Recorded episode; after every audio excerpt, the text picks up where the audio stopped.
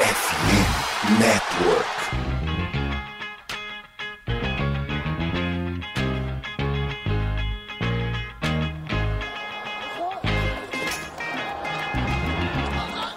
Vamos ver o Lamar Jackson soltando o braço em velocidade pro Zay Flowers. Campo aberto, ele corta pro meio. Se livra do tackle, vai Zay Flowers pra endzone, touchdown!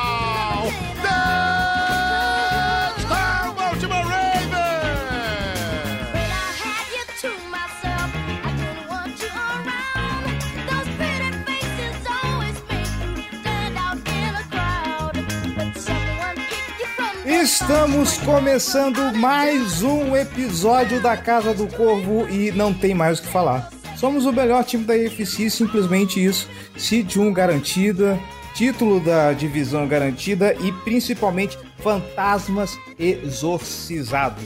Vamos falar um pouquinho disso mais pra frente. Eu sou o Cleberton Liares e como sempre pra falar de vitória cachapante, João Gabriel Gelli. Boa noite, João. Boa noite, Cleverton. Bom dia, boa tarde, boa noite para todos que nos escutam.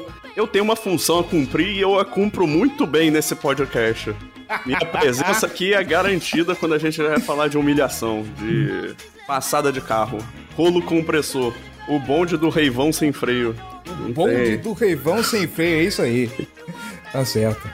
Senhoras e senhores, 56 Baltimore Ravens, 19 Miami Dolphins. Foi pra passar o ano novo feliz, alegre, contente, enchendo a cara, entupindo os cornos de birita de tamanha felicidade que foi.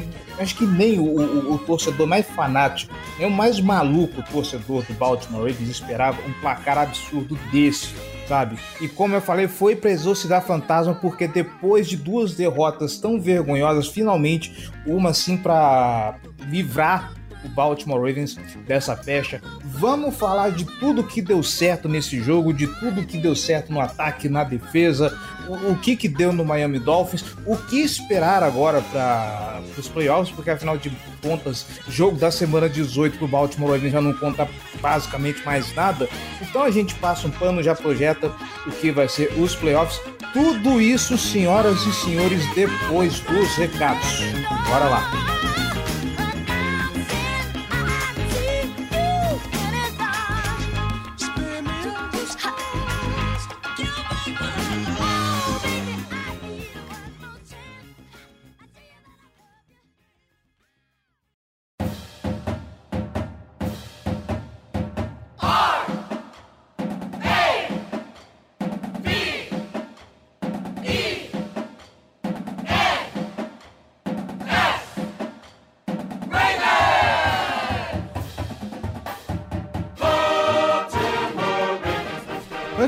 Começar os recados, eu quero falar com você que está escutando a Casa do Corvo na sua principal plataforma de podcast favorita e que está conectado agora, nesse momento, no Wi-Fi do shopping, está conectado no Wi-Fi da academia, está conectado no Wi-Fi de praça pública.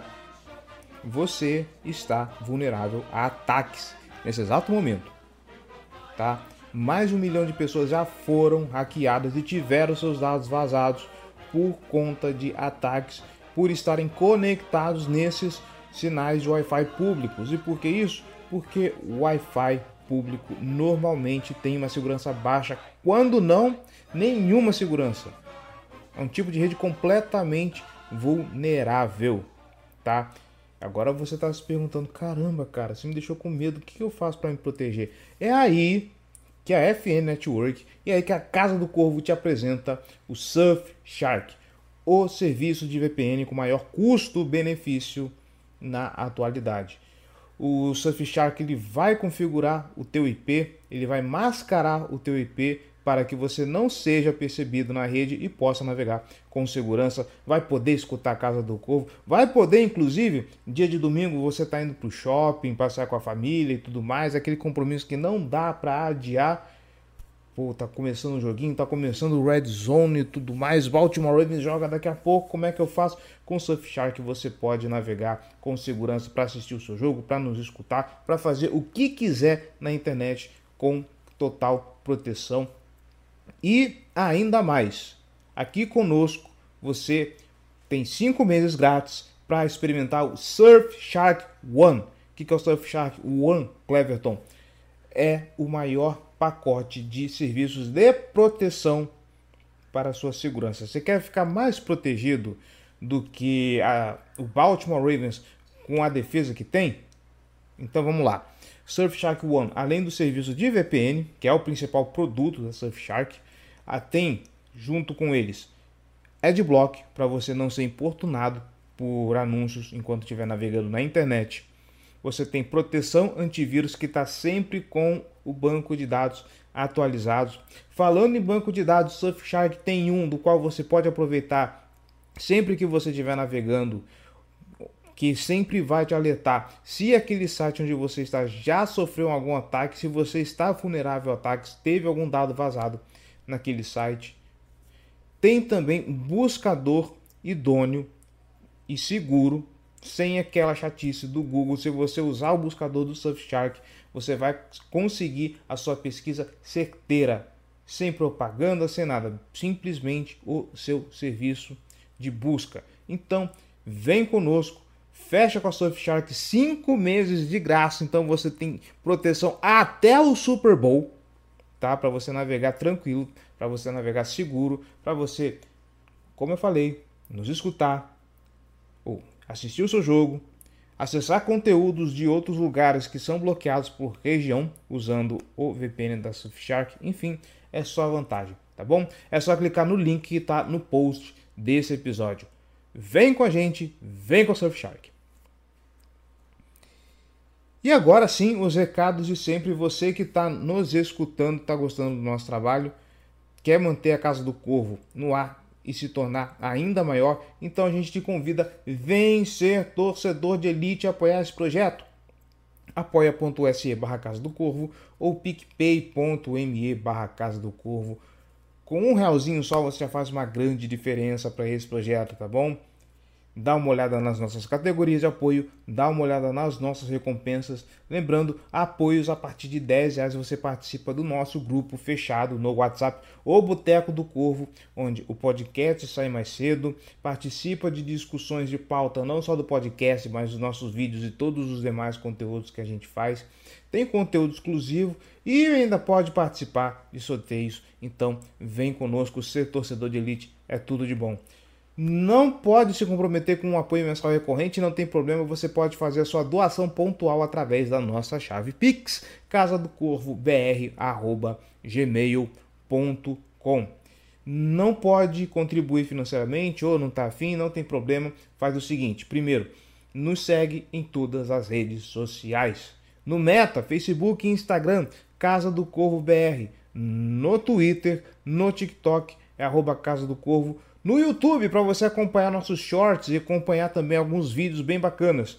youtube.com barra Casa do Corvo. E lembrando, dia de jogo a gente pode fazer ali um watch party, uma festa maneira lá no Discord, link também na descrição deste episódio. E outra, nós estamos nas principais plataformas de podcast internet afora, então se você está escutando no Spotify, segue a gente, Deixa lá sua avaliação, deixa suas estrelinhas na iTunes Store. A mesma coisa, procura a Casa do Corvo, deixa seu comentário, deixa sua avaliação, porque assim nós conseguimos relevância dentro da plataforma e conseguimos alcançar mais gente. Então, comenta lá, avalia a gente, pode ser honesto, não tem problema, tá bom? O importante é contribuir conosco nesse sentido. Certo? Lembrando, a Casa do Corvo faz parte da FN Network, a maior rede de podcasts das ligas de esporte dos Estados Unidos. Tem podcast não só de futebol americano, mas também de hockey,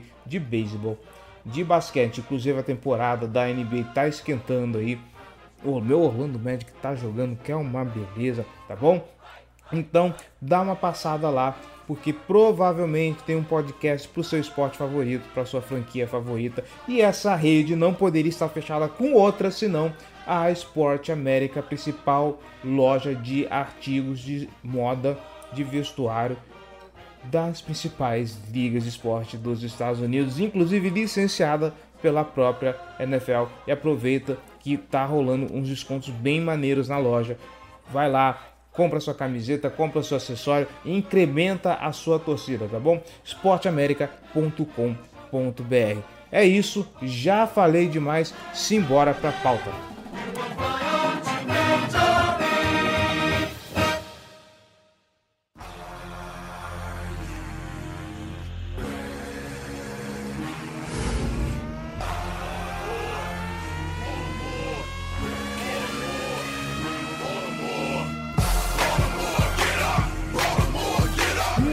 Bem, senhor João Gabriel Gelli.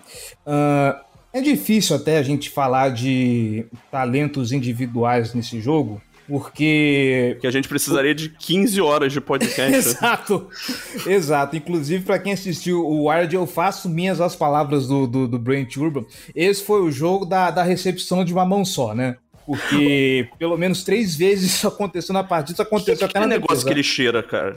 É sal. Ah, tá. Tá. Me falaram que é sal, que é pra dar um, um bocado de adrenalina.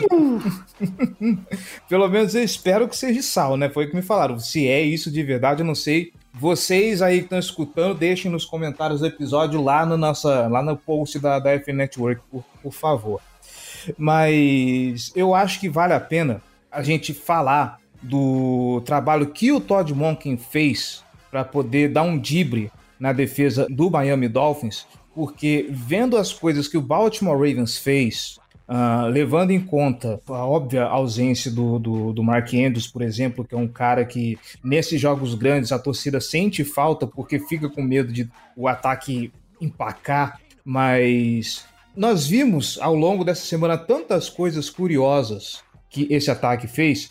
Uma linha ofensiva, inclusive eu tô falando de Todd Monken e o. Acho que foi o Gibo que postou isso lá na Casa do Povo. A gente precisa dar uma ressalva também pro trabalho do Joe Alessandris, porque quando a linha ofensiva vai bem, ela vai bem demais. Mas eu quero colocar na pessoa do Todd Monken todo esse trabalho de do ataque que tá correndo bem com a bola. O Lamar Jackson tá entregando, tá distribuindo. Não à toa ele fez um jogo perfeito.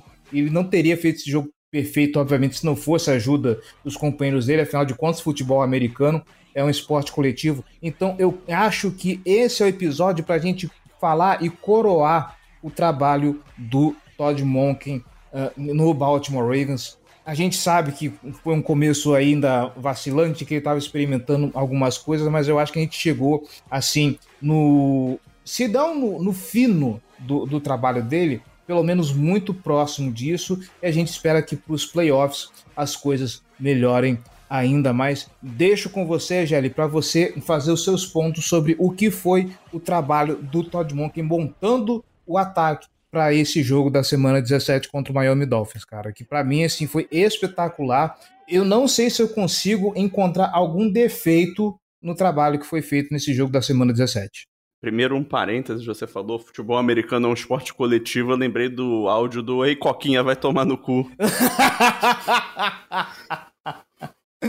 Ah, e é porque o Mahomes faz isso, que o Mahomes que, que, que, que, que, é o melhor é o Lamar Jackson, foi hoje e vai ser o MVP da... Bom, deixa pra lá. Já Pô, falei que cara, quero foi que um ele seja- belíssimo improviso, cara. Tá de Foi. parabéns. Obrigado.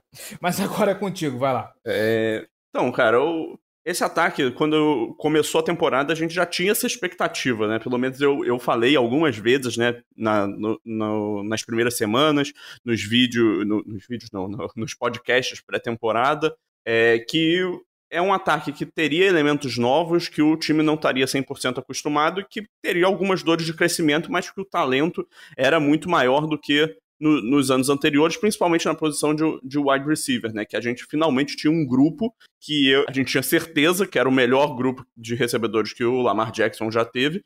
E, pra mim, é, é o melhor grupo de recebedores que o Baltimore Ravens já teve desde que eu comecei a acompanhar, pelo menos. E, assim, muito disso está se fazendo presente durante essa temporada com um, grupo que é capaz, é, um ataque, né, principalmente, que é capaz de vencer de diferentes formas e todos, todas as formas, basicamente.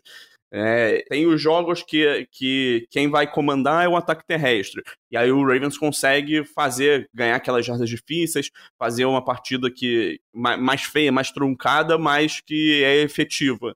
Aí, e consegue fazer isso em esquema gap, em esquema é, de zona. Então tem variabilidade, não é fácil identificar o que o time vai fazer.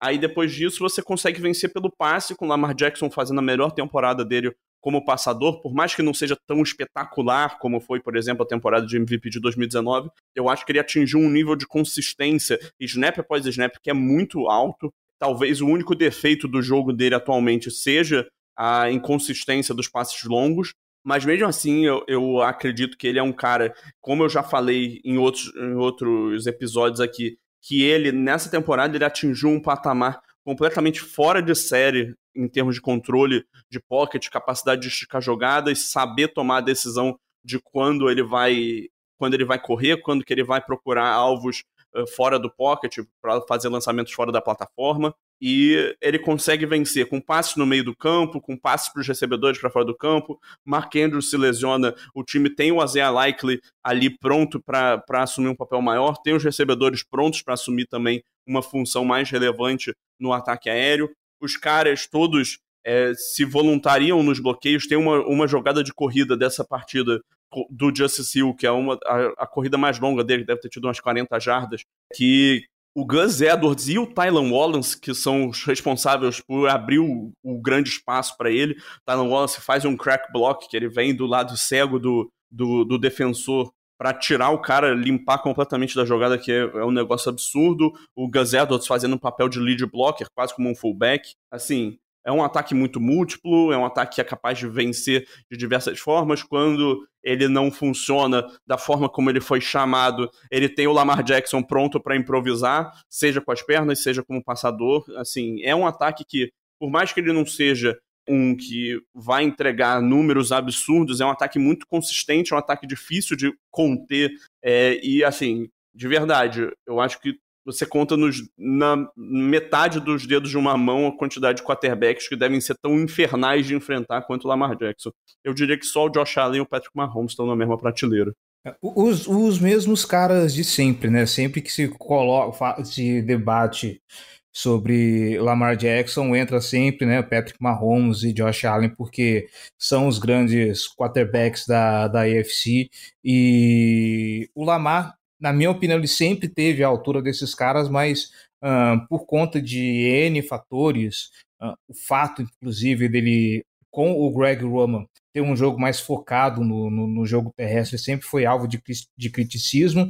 E é uma das coisas, inclusive, que eu fico agradecido pelo Todd Monken de mostrar para o mundo que o Lamar Jackson é capaz de estar na mesma prateleira desses dois. E eu falei do trabalho do, do Joe Alessandris, a gente precisa voltar algumas casinhas e lembrar uh, de alguns momentos. Da Alessandris. E... Desculpa. Da Alessandris, olha, Alessandris. não sabia que a pronúncia era assim.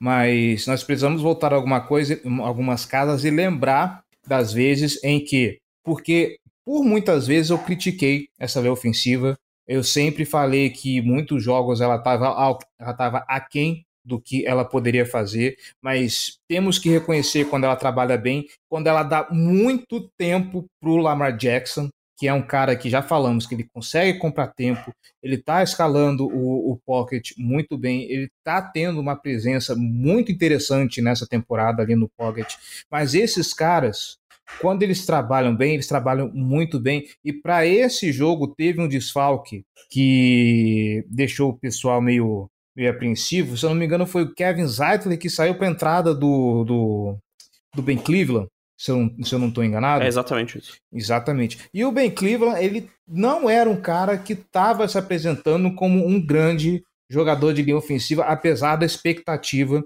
de quando ele foi draftado pelo Baltimore Ravens. Nesse jogo, não. Nesse jogo, ele conseguiu fazer um trabalho muito sólido. Uh, se eu, pelo menos para é, proteção ao passe, ele tem a melhor nota do PFF para esse jogo. E é por isso que eu ressalto, e como já foi ressaltado por outros, o trabalho desse cara, e que eu só venho confirmar tudo o que já disseram, é, o quão o trabalho dele apesar de uma temporada baixa do, do Ronnie Stanley, apesar de alguns percalços do, do, Morgan Moses fazendo duas, três faltas, duas, três faltas às vezes dentro do mesmo jogo, mas uh, ainda assim o trabalho dele é digno de crédito. E muitas pequenas lesões também. Exato. Vários gente, jogos perdidos por diversos jogadores. A gente precisa. É, a gente Talvez precisa o jogador mais consistente co- em termos de presença em campo seja o pior jogador da linha no, no John Simpson, né? Então, Sim. O Tyler Lindebaum também, eu acho que ele não. não Lindebaum perdeu jogos. Perdeu? O Sam Mustafer foi o, o center titular em algumas das partidas. Nossa, me. Acho me, que foi, acho que foi um jogo. No me começo fu- da temporada ainda. Eu não me lembro fui- agora contra quem que foi. me fugiu a memória esse jogo, mas enfim, também é um fator que a gente precisa se considerar, considerar. E poxa, cara, elas, é, essa linha realmente está ajudando bastante o, o Lamar Jackson. O, a sinergia desses cinco com o jogo do Lamar está produzindo aquilo que nós sempre falamos. O Lamar ele é muito perigoso em vários aspectos do jogo. Então, se você dá tempo para o Lamar Jackson trabalhar, escanear o campo, ele vai ferrar com a vida da sua defesa. Seja ele encontrando espaço para correr, seja ele encontrando um alvo, ah, seja ele entregando para o running back sabendo disfarçar muito bem o jogo, seja ele, inclusive, ah, fingindo que ele é um canhoto, né? O que deixou todo mundo da defesa do Miami Dolphins bem embasbacado de será o que ele vai fazer. De repente, ele corrige a postura e, e joga a mão na, na, na bola do Zay Flowers. Então, Inclusive, aquele ajuste de postura não é nada fácil de fazer, tá? ah, é? Fale, fale mais. Vamos lá. Não, Vou é- passar para você agora que você pode aproveitar e falar da linha ofensiva também. Então, primeira coisa, só trazendo a informação que ficou incompleta, o Sam foi titular nos jogos contra o Bengals e contra o Colts. É, o, o Tyler Linderbaum se machucou durante a partida contra o, contra o Houston Texans, mais pro finalzinho, aí ficou fora duas semanas. Voltou contra, contra o Browns na semana 4. Cara, essa linha ofensiva foi muito, muito bem nessa partida. Nossa, mãe, eles jogaram demais, cara. O Lamar foi pressionado só em 20% dos dropbacks, que é um número bem baixo. É, principalmente, porra, você olha, tem várias jogadas que ele tem anos para lançar a bola. É, tem um passe muito longo dele pro, pro Zay Flowers ainda no começo da partida, não lembro agora se foi o primeiro ou segundo drive. Que é um- basicamente um conceito que o, o Ravens usou uma, basicamente duas rotas só. Então, né, considera duas rotas, mais o quarterback, sobram oito jogadores. Ficaram oito jogadores no bloqueio. Duas rotas mais longas e as duas rotas funcionaram. As duas estavam livres, ele consegue achar o Zay Flowers por um ganho de, sei lá, 25, 30 jardas. Cara, a proteção funcionou muito bem, ele conseguiu segurar muito a bola. Quando ele tava sob pressão, ele só ficou sob pressão em 5 dos 25 dropbacks que ele teve na partida. Quando ele não sofreu blitz, ele soltou a bola em 3,4 segundos, que é um tempo alto, ele ficou bastante com a bola na mão nesse sentido. E, cara, quando ele sofreu blitz, o Ravens parecia que tinha as respostas, sabia para onde ir, e foi tudo muito efetivo. Tanto que né, o Dolphins teve 10 blitzes no jogo, o Lamar completou o passe em 8 dessas 10 jogadas para 212 jardas e 3 touchdowns. Fica melhor do que isso, não. Então, 212 jardas em 10 passes. É absurdo. Absurdo. Levando em consideração que é, duas temporadas atrás ele sofreu com, com, com o esquema defensivo de Miami, né? Nesse sentido. Sim. É, assim, em que pese o fato de que dessa vez é um coordenador diferente. Eu, inclusive, o Vic Fangio, ele é um coordenador def- defensivo conhecido por usar pouco a blitz. 40% de blitz no, num plano de jogo é, é um número alto. Vic Então- não era o técnico do Denver Broncos naquele Sim, jogo sim, sim. polêmico pra caramba? Sim, sim. Ele mesmo. É, no, ele tem uma rixazinha com, com o John Harbaugh. Mas enfim, cara, a linha ofensiva jogou muito bem. Muito, muito bem. Não tem uma vírgula pra botar na atuação deles, todo mundo. Capitaneado pelo nosso Pro Bowler Tyler Linderbaum. Que grande jogador. É, muito da partida do, do Ben Cleveland veio né, de, do apoio que ele recebeu. Né? Muitas vezes né, o Tyler Linderbaum fazia o snap e ia pro apoio né, ser, ser um segundo homem na proteção pro lado do, do Ben Cleveland para ajudar ali, porque é um jogador que ele, um, ele tá mais acostumado com o lado esquerdo, né? Ele tava ali jogando como como right guard por, por questão de necessidade. E dois é um jogador que não, não teve muitos snaps, né, até agora como profissional. Então, e se você tem um center da qualidade que tem o Linderbaum, é é uma opção inteligente colocar um apoio ali para um jogador que não é tão experiente e não é tão provado assim. Agora, saindo da linha ofensiva, passando pro, pro Lamar Jackson. Acho que não tem como falar desse jogo sem falar sobre o Lamar Jackson. Né? 18 passes completos em 21 tentados, número completamente absurdo. Se tem um defeito nessa partida, é dele é que ele errou três passes. Não, falando sério, É, a- Aquele pro, pro, pro Bateman, Pro- pra mim, não foi erro de passe, não. Aquilo ali tava na mão dele. eu acho que. Não, não, eu, ta- eu tava de sacanagem mesmo. Ah. É, mas eu acho que ali tem um pouco. Eu acho que o passe foi um pouco mais forte, sim. Eu acho que a culpa é mais dele do que do Bateman. Mas eu acho que era um passe recepcionável, não é? Não, mas é um passe bem difícil de recepcionar, no fim das Sim. contas. É, então, cara, o Lamar mostrou.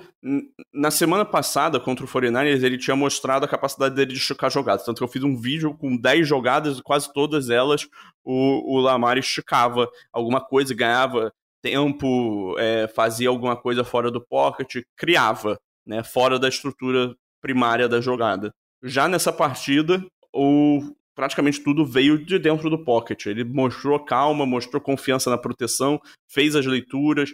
Tem, tem jogada que, que é um conceito que está muito comum na NFL atualmente, que é ter um conceito é, de rotas, né, uma combinação de rotas para um lado, e aí do outro lado, que é o lado que, que, você, que é o lado secundário de leitura da jogada, né? Então, por exemplo, você começa lendo a jogada para as combinações de rota da esquerda. Do lado direito, que é o que nessa, nessa situação se, estaria, se chamaria o backside, né, o lado de, de trás da jogada, é muito comum se botar uma rota dig, né, que é a, rota in, que é- vai é, sei lá, umas 10 jardas em direção ao fundo do campo e quebra num ângulo de 90 graus para o meio do campo. Rota bem comum, né? É, Rota dig, rota in, é, são sinônimos.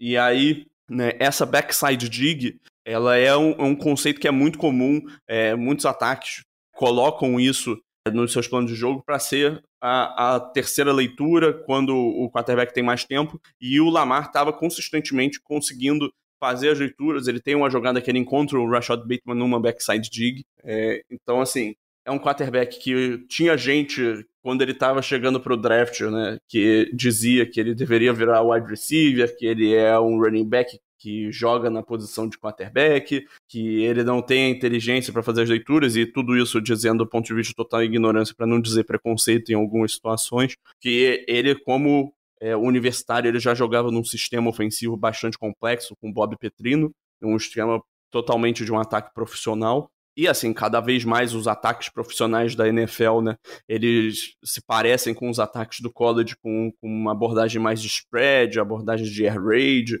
né, mais espalhados recebedores. E, cara, o Lamar já se mostrou completamente aclimatado e, e confortável nesse tipo de sistema. Cara, ele jogou demais nessa partida, não tenho o que dizer. Ah, o passe que ele faz pro Odell Beckham Jr., que, cara, aquilo, aquela jogada é apoteótica, cara. Não tem. Ele, ele completamente. Ele faz o ajuste, fo- dá uma escalada breve no pocket, fora de plataforma, ele faz aquele passe meio pulando, que não é muito muito a mecânica correta, bota a bola perfeita, não tem nenhuma possibilidade do defensive back fazer uma jogada ali, e o Odell Beckham Jr. faz uma jogada absurda ali, né? perto da, da lateral, com a bola já meio fora do campo, é, cara, ali é uma conexão fantástica que, que rendeu um, um dos touchdowns logo seguida, né, é, foi, acho que o touchdown terrestre do, do Gus Edwards veio logo, pouco depois. É, outro fator importante desse jogo, aí saindo um pouco do Lamar Jackson, voltando para o Todd Monken, foi que o Monken conseguiu identificar muito bem quem ele queria abusar na cobertura. No- desde o começo do jogo ficou muito claro que ele identificou o, o linebacker do. um dos linebackers do Dolphins, o Duke Riley, como um alvo que ele queria atacar. E foi nisso que você. A gente conseguiu ver o, Justice Hill fazendo mais do que é, uma grande jogada. Ele teve. O Justice Hill teve duas rotas Will, né? Que ele sai do backfield fazendo meio que uma curva em direção ao fundo do campo, né? Que é uma rota tradicional de running back. É provavelmente da, da árvore de rotas tradicional de running backs a rota mais longa. É, e o Justice Hill fez uma jogada muito longa dessas, é, numa jogada que foi anulada por falta. Foi o segundo passe que o Lamar tentou no jogo, inclusive. É, e logo depois, o touchdown desse primeiro drive também é uma rota Will do, do Justice Hill, que o Lamar consegue botar ali no, no- na, na cestinha da bicicleta do Justice Hill, né? A bola cai ali macia para ele, perfeita. Na cestinha da bicicleta foi ótimo. Nunca tinha ouvido essa. Cara, assim, é- é, foi execução de alto nível, chamadas de alto nível, tu- tudo funcionou perfeitamente nesse jogo. E aí a gente falava, né, que esse ataque ele é, tinha alguns momentos irritantes porque você conseguia enxergar o potencial, mas ele, o time não, não entregava necessariamente em cima desse potencial. Eu acho que nessa partida ele entregou isso e o dobro. Né? Eu nem sei contar até a quantidade de pontos que o Raven fez. ah, só para reforçar aqui, Kyle Hamilton, que é, Tyler Lindebaum, aliás, tá indo pro, pro, pro, Bowl, pro, pro Bowl, né? E eu confundi com a informação que eu queria falar do, do Kyle Hamilton. Tô ficando louco. Mais uma jogada que você já mencionou, a jogada do touchdown do Zay Flowers, que o Lamar começa aquele drop back para é, como se ele fosse canhoto. Ele mesmo, parece que isso foi, pelo que falaram, foi um improviso total do Lamar, que ele tinha falado: ah, porra, vou fazer essa porra aqui, vamos ver. Tenho certeza que eles vão ficar olhando para mim e vão ficar desnorteados. E não deu outra, né? Até tem o, o safety do, do Dolphins, o Javon Holland, que é um jogador muito, muito bom.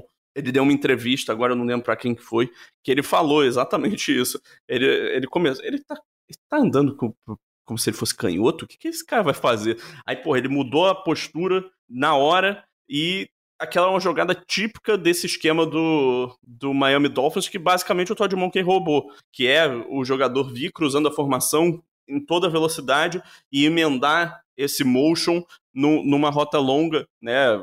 Você pode substituir o que o, o Zay Flowers fez. Olha o tape do, do Miami Dolphins, você vai ver o Tyreek Hill fazendo isso trocentas vezes. É, é, um, é uma das formas de causar estresse na defesa, porque tudo acontece muito rápido. O, o Zay Flowers passa rápido, a, o snap sai rápido, é, o time alinha rápido também é, depois do huddle, e a defesa tem pouco tempo para se comunicar com o jogador indo em alta velocidade em direção ao fundo do campo, ainda tem o elemento do, do Lamar com, com o dropback de canhoto, essa mudança de base do Lamar, e aí o passe longo, a, a secundária não se comunicou direito, os dois jogadores que estavam ali naquele canto, eles foram em direção ao mesmo jogador, que eu acho que era o Rashad Bateman, e o Zay Flowers passou livre, o Lamar só tinha que entregar a bola, ele entregou e o Zay Flowers fez o resto. É, o, o Zay Flowers conseguiu, inclusive. Aí é, é, é, Zay Flowers, né? O cara pega a bola e aí faz duas fintas para poder desviar para os tackles e entregar a, a, a bola na end zone, cara. É maravilhoso como esse ataque está rodando. O time ainda Não. fez dois touchdowns que eram dois conceitos muito parecidos, né? Que se desenvolve o conceito de um lado né, na, na red zone, o touchdown do, do o segundo touchdown do Isaiah Likely e o touchdown do Patrick Ricard, que se desenvolve um conceito de um lado, eles, os dois estavam alinhados como Tyrants, vou tratar os dois como Tyrants, apesar do, do Ricard não necessariamente ser, mas os dois alinhados como Tyrants, eles começam no bloqueio, né, fazem o chip, e aí eles vazam, né, pro lado oposto ao conceito da jogada. Então é o tipo de jogada que requer muita atenção dos linebackers, e aí isso volta no ponto que eu estava falando, né? Que o Todd Monken enxergou ali uma deficiência dos linebackers para fazer a identificação, para atuar na cobertura, e ele atacou isso, assim, martelou nisso. E aí, por fim, eu quero destacar o outro touchdown, né, que é o único que falta, do Isaiah Likely. Muita agressividade do, do John Harbaugh de ir para aquela quarta descida, uma quarta para sete, já no campo de ataque. Ali era uma posição que era viável o Justin Tucker chutar,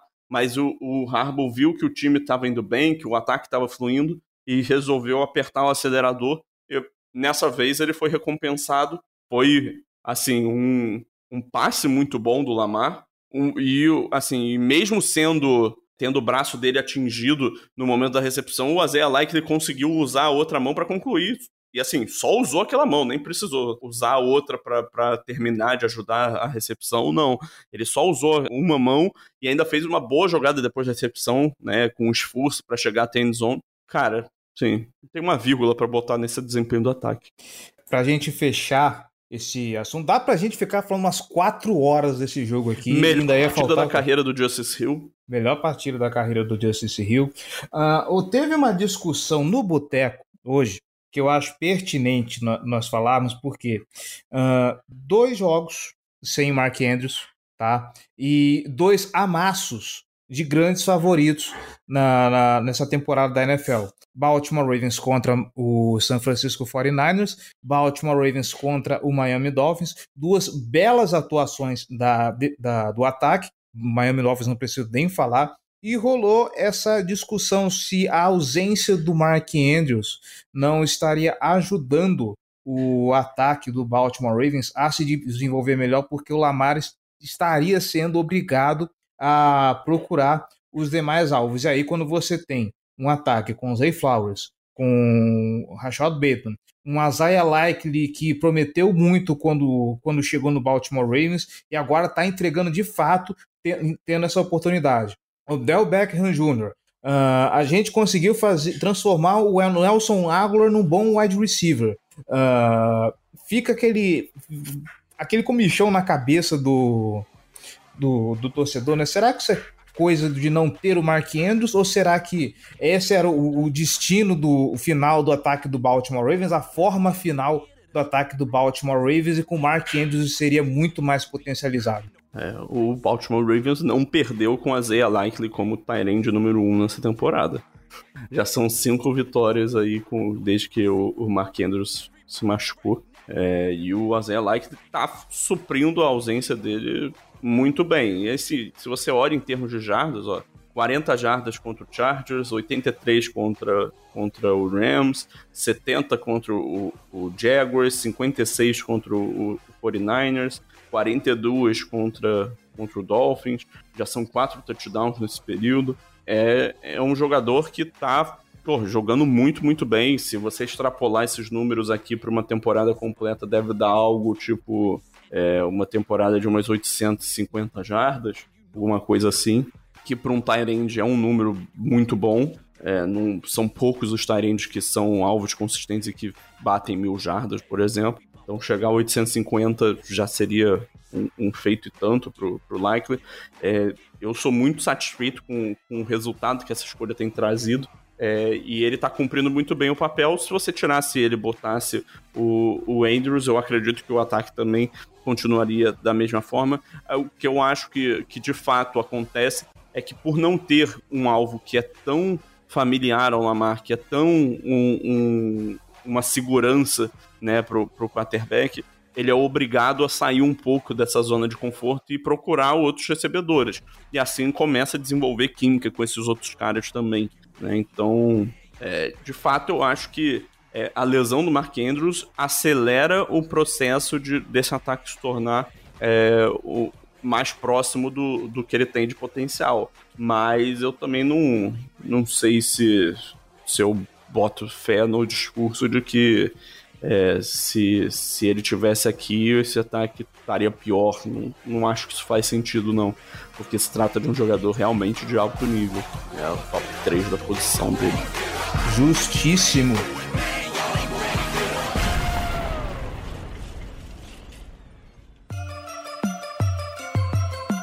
Black and purple, black and purple, black and purple, black and purple. Black and purple, black and purple, black and purple, black and purple. Yeah, you know what it is. E sabe quem eu acho que poderia ajudar bastante no ataque do Baltimore Ravens? Dalvin Roquan- Cook? Eu ia falar Roquan Smith, porque o Roquan Smith provou que ele também, ele tem cacurrete de recebedor, conseguiu fazer interceptação com uma mão só, como se não bastasse esse cara ser um monstro na defesa, na, na defesa. Ele ontem provou também que talvez tenha um potencial se jogar no, no, no ataque. Cara, eu, eu não tenho palavras para falar o que é o, o- a defesa do Baltimore Ravens com o Roquan Smith e cada jogo que passa a gente volta àquele discurso antigo de que o Roquan Smith na ocasião né, quando ele foi draftado, dando o contexto devido da época, ah, parecia meio que um. Eu não vou falar luxo, porque luxo é um pouco forçado, dado o upgrade que o Roquan dá na defesa, mas na época, com o ataque carecendo de wide receivers de qualidade, parecia que o Roquan Smith ah, não era talvez a melhor escolha, por melhor jogador que fosse. E essa temporada tá mostrando que ah, talvez se não tivéssemos o, o Smith, eh, não teríamos. Isso aqui é um achismo muito grande, mas não teríamos, mesmo com o trabalho que o Mike McDonald fez fazendo, uma defesa tão forte, uma defesa tão dominante, uma defesa tão explosiva quanto é hoje. E mais, o Roquan Smith ele tá se mostrando um líder de vestiário, sabe? O que nós vimos muito com o Ray Lewis aqui, com todo o respeito à, à, figura do, do Ray Lewis, afinal de contas, o cara é um ícone do Baltimore Ravens, mas dadas as devidas proporções, eu consigo olhar pro jeito do Roquan Smith, né, todas as preleções ali do time, o discurso, né, que ele faz pré-jogo e tudo mais, e eu- me passa muita energia que o Ray Lewis é, passava para essa defesa. Então, eu aqui eu reviso o meu discurso de que o Roquan Smith talvez não fosse uma necessidade tão tão latente do, do Baltimore Ravens, porque ah, o ganho que se deu já na temporada passada e a diferença que esse cara tem feito na defesa agora em 2020, 2023, 2024, meu Deus do céu, cara, eu não consigo visualizar o- outra realidade de defesa sem, sem esse linebacker, cara. É incrível. A dupla de linebackers pro bowlers, Roquan Smith e Patrick Quinn.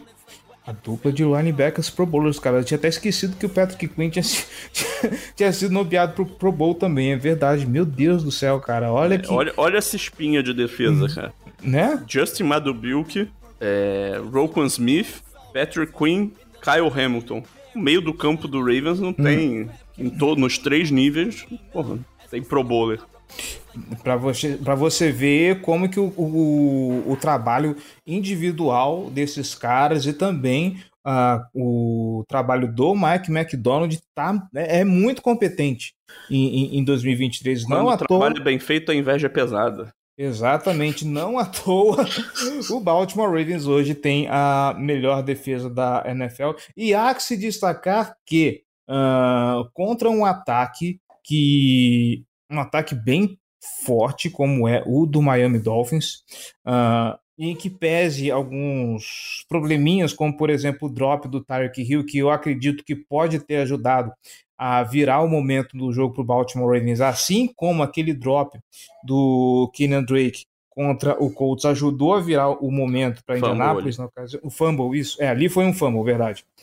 É, mesmo assim, cara, o que essa defesa foi dominante, mesmo com peças tão solidificadas já, quem diria que 2024 nós estaremos falando que o Brandon Stephens ia fazer falta? Olha só, Feita a que- jogador. olha só que ponto chegamos, gente. E, acabou não fazendo falta, porque pô, Sim. o Marlon Humphrey se machucou também, e Ronald Darby, Rocky assim e Arthur Molet deram conta do recado. O que é uma frase que, porra, se eu disse- se, eu- se alguém me falasse que eu ia dizer isso no podcast em 4 de janeiro, eu ia dizer pra me mandar me internar.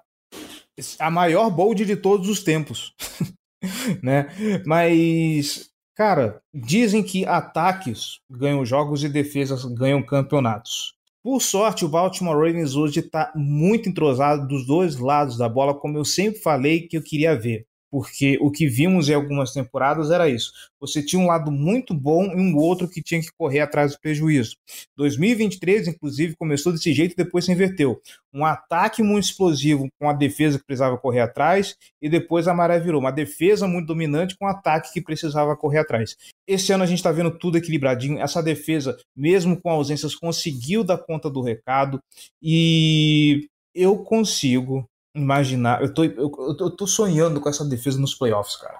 A gente vai ter uma semana de descanso para poder preparar essa galera, e, meu. Sem palavras. Duas semanas, né? Duas semanas, verdade, que terça, e agora a semana 18, nesse sábado contra Pittsburgh, só vai reserva para campo. É, não, não chega tanto. É, é- é impossível, não tem como. Não será, não será Matematicamente todo- é impossível. Uhum. Não será a turma do terrão eh, em sua plenitude. Vai ter que ter algum titular jogando, né? Mas, cara, Principalmente na linha ofensiva e na, na defensiva. Não tem, Uhum. não tem como botar cinco reservas. Uhum. E é isso. Eu- não sei mais o que exprimir para falar dessa defesa, já. Eu vou devolver o microfone para você. Na verdade, não precisa devolver o não. O meu tá muito bem ajustado aqui agora. Agora, hoje tá no capricho, né? Isso. Cara, eu quero falar da defesa, mas eu quero falar da defesa sob o viés de ressaltar o trabalho que é, o John Harbaugh e o Eric DeCosta fizeram nessa off-season, cara. É assim, é um trabalho completamente digno de, de um prêmio de treinador do ano e de um prêmio de executivo do ano.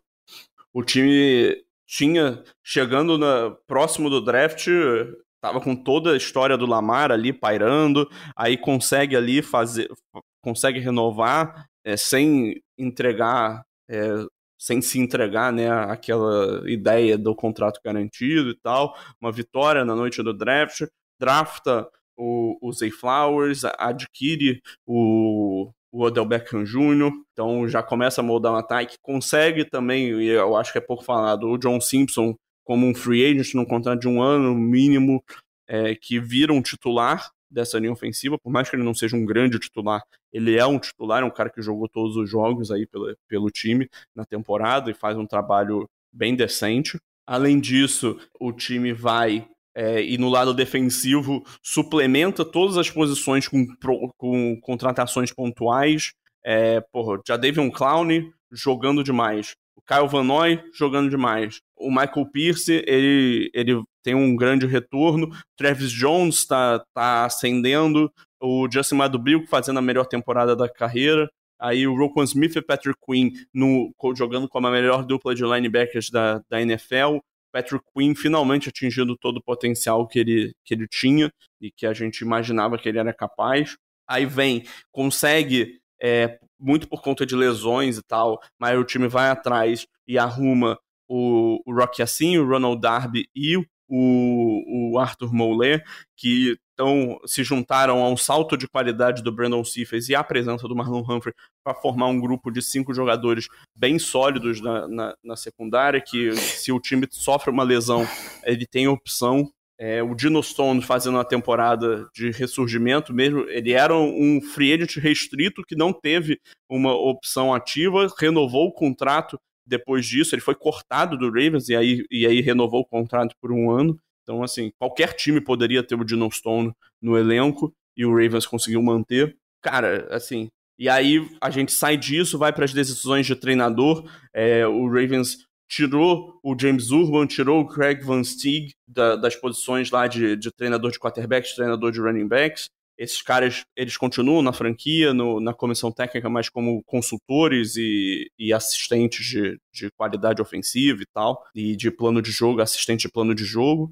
Mas ele trouxe novos treinadores, ele foi fora da árvore dele para buscar o Todd Monken, que foi uma contratação muito, muito inspirada. Eu digo isso é, desde o momento que ela aconteceu. E aí foi toda. Foi, cara, é uma vitória organizacional essa temporada regular que é, é difícil mensurar, porque basicamente quase tudo que o time tentou deu certo. É, por mais que o draft desse ano não tenha grandes nomes além dos Zay Flowers para essa temporada, é, ele, ele teve um jogador que está fazendo um impacto muito importante, é o principal recebedor da equipe na temporada, é, que já mostra uma boa química com o Lamar, vai estar aqui para os próximos quatro anos.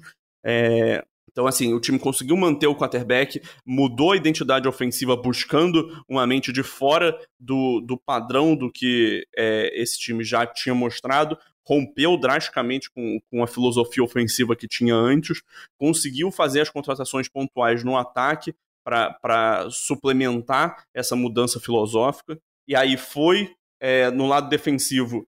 É, o Mike McDonald é uma cria do, do Baltimore Ravens, ele começou aqui é, cresceu como treinador dentro do Ravens, como treinador de posição, foi para Michigan, que é basicamente em casa, né, ser ganhar experiência como coordenador defensivo com o, John, o Jim Harbaugh, né, voltou para o Ravens e aí montou uma defesa que no ano passado também, assim como esse ataque, teve dores de crescimento no começo, vídeo o jogo contra o Dolphins do começo da temporada, e agora é, e aí, conforme o tempo passou, os jogadores foram se adaptando, o, o, o time é, foi conseguindo as peças, e aí agora é, a gente vê, apesar de. Se a gente, a gente entrando na temporada, a gente não dava nada um grupo de pass rushers, a gente não dava nada pelo grupo de, da secundária, né? A gente achava que eram grupos sólidos, mas que tinham deficiências. A gente está vendo nos times que mais gera pressão, time que mais gera sec, é, uma secundária que entrega esforços muito bons, jogadores que a gente não contava dando saltos de qualidade, diversos jogadores do lado defensivo fazendo a melhor temporada da carreira. A gente vai ter é, dois All-Pros, eu imagino, pelo menos, do lado defensivo, de primeiro time, provavelmente, no Rokon Smith e no Kyle Hamilton a gente está vendo dois jogadores que foram selecionados na primeira rodada do draft de, 2020, de 2022 sendo Pro Bowlers. Um deles provavelmente vai ser um All-Pro agora no Hamilton, como eu já falei. Então, assim, é, esses dois últimos anos é, do time estão se moldando e trazendo para culminar nessa, nessa temporada. É, eu espero que, que as lições de 2019 tenham sido aprendidas. Obviamente, a gente, como torcedor, tem o trauma. Eu acho que a gente tem o direito de ter esse trauma, mas eu acho que esse time é muito mais preparado nesse sentido. Ele depende muito menos de momentos de explosão e, e, e magia para ele, é, ele tem um, um, snap após snap muito mais sustentável. Eu acho que é um time que está pronto para fazer barulho na pós-temporada. Lembra quando nós fizemos a, a, as previsões da, da, temporada, posição por posição, e nós chegamos à conclusão de que a secundária talvez fosse o setor mais sensível do Sim, eu do falei campo. isso. Então, porque... Falei isso, inclusive, no preview do Zona FA também. Então, porque, gente, volta, volta para aquele começo e, e chegando agora. Uh, quem imaginava, por exemplo, um Brandon Stephens tendo uma, uma temporada tão brilhante assim? Uh, o, o Rock é assim, que talvez não esteja correspondendo à expectativa que a torcida criou em cima dele, porque imaginava que ele seria ali o, o, o cornerback do lado oposto com o, o Marlon Humphrey ele talvez realmente não tenha atendido a expectativa, mas ainda assim é um complemento para a rotação muito bom. Uh, peças que a gente queria ver o potencial delas sendo atingidos, e como o Gelli acabou de falar, o Patrick Quinn jogando aquele futebol que se esperava dele, o Madubuik uh, tendo também uma temporada de muita qualidade. Uh, já David Clown e Kyle Van Noy, quem esperaria que esses caras fossem jogar no nível que eles estão jogando ali? Tem sido muito maravilhoso ver a defesa do Baltimore Ravens jogar. E sobre os erros de 2019. Uh, ah, eu acho que 2019, eu lembro de alguém ter levantado isso e eu vejo sentido nesse discurso. 2019 era uma NFL que não sabia quem era Lamar Jackson. Era uma NFL que não sabia o que seria o Baltimore Ravens uh, nessa nova era, com o novo quarterback, mudanças chegando aí. E então é meio que a liga foi pega de surpresa com esse cara. 2023, com lições aprendidas, é um time já estabelecido, é um time mais equilibrado e o futuro parece ser muito melhor do que 2019 tinha potencial para ser. E né, na, na esteira disso, vem aí a semana 18. Eu acho que não tem muito o, o que falar sobre isso. A gente nem vai fazer preview, porque não vale a pena assim o time que vai para um jogo que já está com tudo garantido, já é campeão de divisão, já está com a folga, o mando de campo e tudo mais fechado. Mas eu vou só trazer um ponto aqui.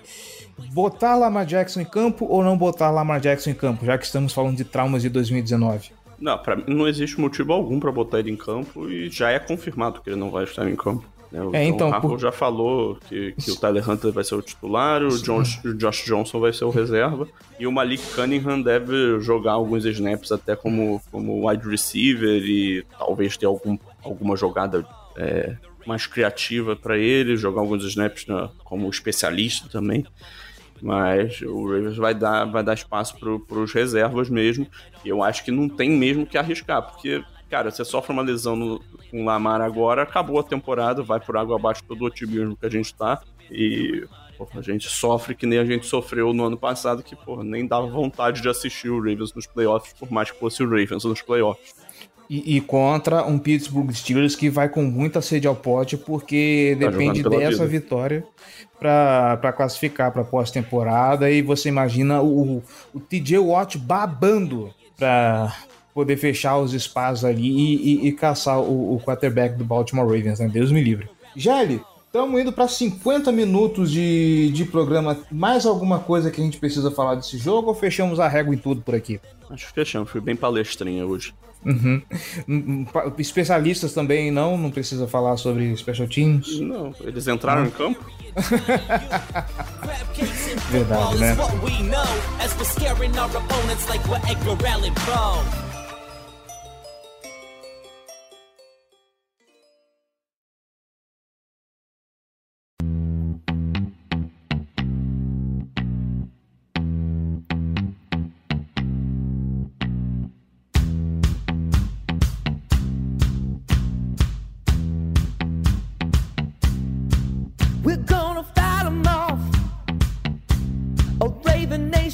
Então é isso, gente. Como eu já adiantei, não vai ter preview essa semana. Afinal de contas, pra gente não vale a pena falar sobre um jogo que já são meio que favas contadas. Se Pittsburgh perder esse jogo, pelo amor de Deus, tá? Então, próximo programa, a gente ainda vai decidir se vai fazer isso, vai ser previsões para os playoffs, né? Ver aí o que, que o Baltimore Ravens vai encarar, ah, fazer, quem sabe, um, um- um preview dos próximos desafios. E é isso. O futuro promete ser muito bom para o Baltimore Ravens. Inclusive, eu tô com meu Funko aqui do, do, do Lamar Jackson, cara. Boa hora para ter mais um apetrecho aqui. Também tenho. Ah, é, você tem, só que isso é com capacete. O meu é desprotegido. Enfim, João Gabriel Gelli, muitíssimo obrigado pela presença, muitíssimo obrigado pela participação. Que satisfação foi falar desse jogo, cara. E o microfone é seu. Dado o meu no- histórico, você sempre torce pra eu poder participar, né? Exatamente, exatamente. Se tiver João Gabriel Gelli aqui, eu já sei que, você- que é- o jogo foi, foi estrondoso. É a mesma coisa que o nosso amigo David Chiodini na, nos comentários. Sabe que teve muito ponto do Ravens. Exatamente. Falando em Davis Chiodini e On The Clock, Gelli, como estamos? Ah, estamos começando a produção do, do guia. O guia vai ter algumas mudanças, principalmente na, na parte visual e na parte de- dos textos mesmos escritos. Obviamente, o processo nosso de, de assistir os, os jogadores e tal continua o mesmo, mas a gente quer entregar o conteúdo de um- uma forma um pouco mais amigável para o nosso consumidor, né? Então a gente está fazendo alguns ajustes. É, já estamos fazendo os primeiros relatórios, já estão saindo. É, e segue o- semanalmente um texto meu lá. O meu dessa semana já, já foi, inclusive, que é sobre os principais jogadores não draftados dessa temporada. Né? Fez até, fiz até alguma menção ao Keaton Mitchell, mas é, é isso. Eu acho que semana que vem devo falar sobre a classe do, do Los Angeles Rams, que provavelmente é a melhor da temporada. Mas é, é isso. assim, toda semana pode conferir lá que tem textinho meu. E estamos aqui também, né? Semana passada fiz vídeo, vídeo pro, pro Twitter, vídeo pro YouTube. Então, não tá faltando produção de conteúdo por aqui. Meus Pois é, empregadores que lutem. Ai, ai, mas essa luta é boa, essa luta é boa. Eu só queria dizer que ah, os fãs de futebol americano clamam por uma análise do On The Clock sobre o Phoenix de, de Washington. É, esse Que- merece ter um jogo narrado por Kleber Machado. Quem entendeu, entendedores entenderão. E é isso, senhoras e senhores. Nos vemos a qualquer momento, tá? Para falar de playoffs, né? A gente estrichar um pouco o que vai ser esse monstrinho, porque afinal de contas, ah, a partir de agora começa um novo campeonato para o Baltimore Ravens e para todos os demais classificados da NFL. Um grande abraço, minha gente, e até mais.